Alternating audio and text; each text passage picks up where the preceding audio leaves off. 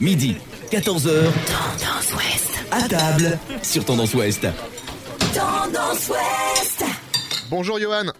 Bonjour. Alors, pour euh, cette première recette de la semaine, vous nous avez préparé quoi? Alors aujourd'hui, on va faire une entrée qui s'appelle un saumon gravlax avec une émulsion coco citron vert. Alors, euh, pour faire le saumon gravlax émulsion coco citron vert, il va falloir que vous alliez chez votre poissonnier demander deux filets de saumon euh, et qu'il vous les désarrête si possible. Après, pour faire le gravlax, le gravlax c'est une cuisson par le sel et le sucre. Donc on va préparer dans un saladier 300 grammes de gros sel, 100 grammes de sucre en poudre et un petit peu de mélange 5B. C'est des euh, qu'on a souvent en moulin. On peut les avoir en moulin ou en sachet. C'est mieux en sachet. Mais si on n'a pas en sachet, on fait en, on fait au moulin. C'est pas très grave.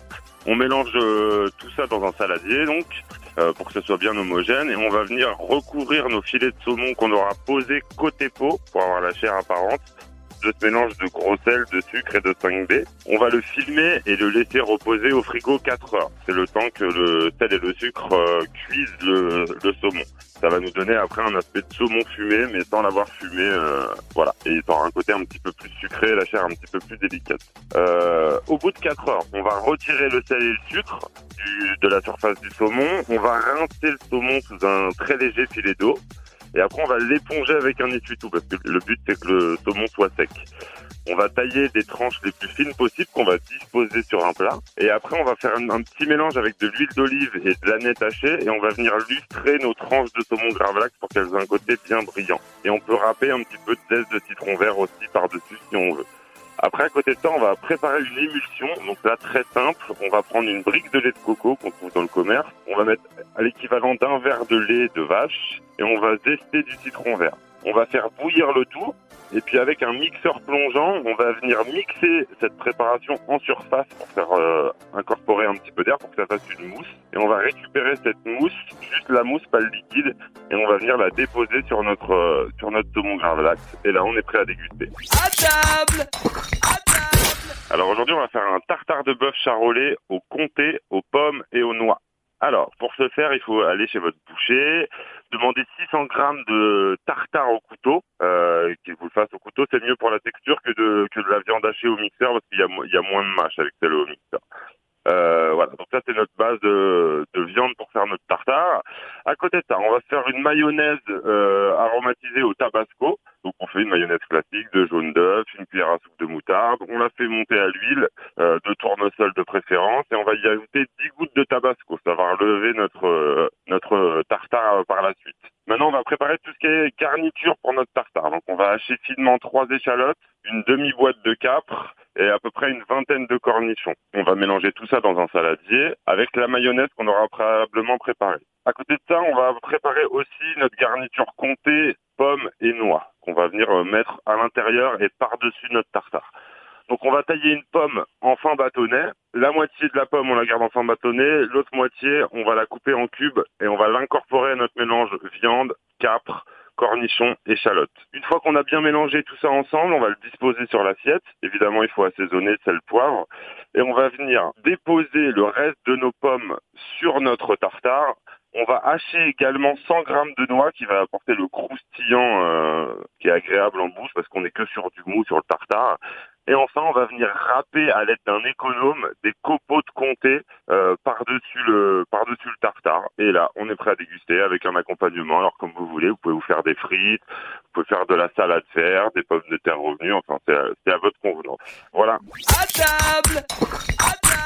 On va euh, revisiter la mozzarella, la tomate mozzarella classique qu'on connaît tous, euh, sous une forme différente. Alors, on va préparer ce qu'on appelle un gel d'eau de tomate, un petit carpaccio de tomate et une crème montée à la mozzarella, qui va nous faire une texture euh, un peu différente de la tomate mozza habituelle, mais avec tous les goûts qu'on connaît. Alors, on va commencer par le gel d'eau de tomate.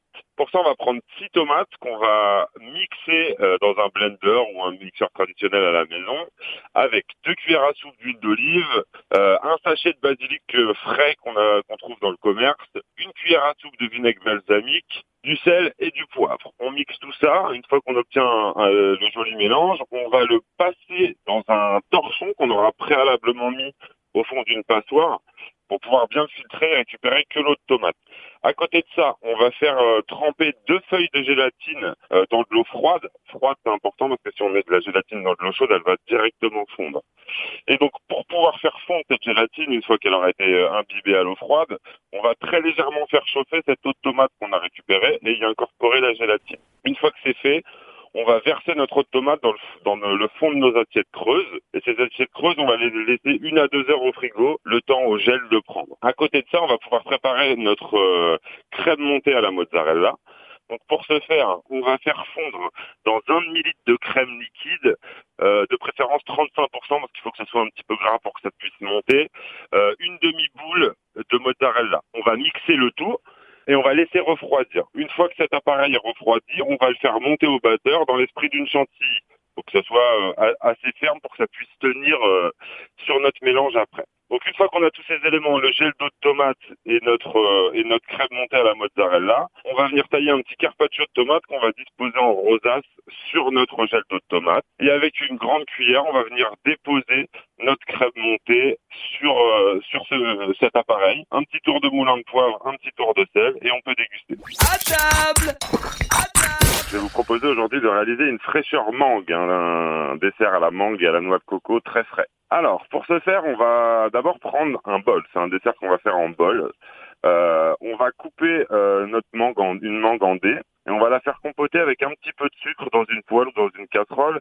Il faut qu'on pas qu'on ait une texture de compote, qu'on ait encore des, morceaux pour avoir un petit peu de mâche, mais qu'elle soit quand même euh, suffisamment compotée et sucrée pour être agréable. À côté de ça, on va faire une crème montée mascarpone, lait de coco et citron vert. Donc dans un dans le batteur mélangeur, on va mélanger 250 grammes de mascarpone, une demi brique de lait de coco, 80 grammes de sucre et puis deux cuillères à soupe de poudre de coco ainsi que le jus d'un demi citron vert. On met tout ça ensemble, on fait monter sous la forme d'une chantilly qui va être un petit peu plus épaisse grâce au mascarpone, mais c'est ce qu'on veut. On va disposer nos mangues compotées dans le fond du bol quand elles sont refroidies bien sûr. On rajoute cet appareil mascarpone lait de coco citron vert par-dessus et on va le laisser prendre une petite heure au frigo. C'est le temps que le mascarpone refige et qu'on ait une texture euh, pas de mousse mais un peu de, crème. Et une fois que ce mélange est fait, on va rajouter l'autre moitié des dés de mangue par-dessus. On va râper un petit peu de citron vert et on peut déguster.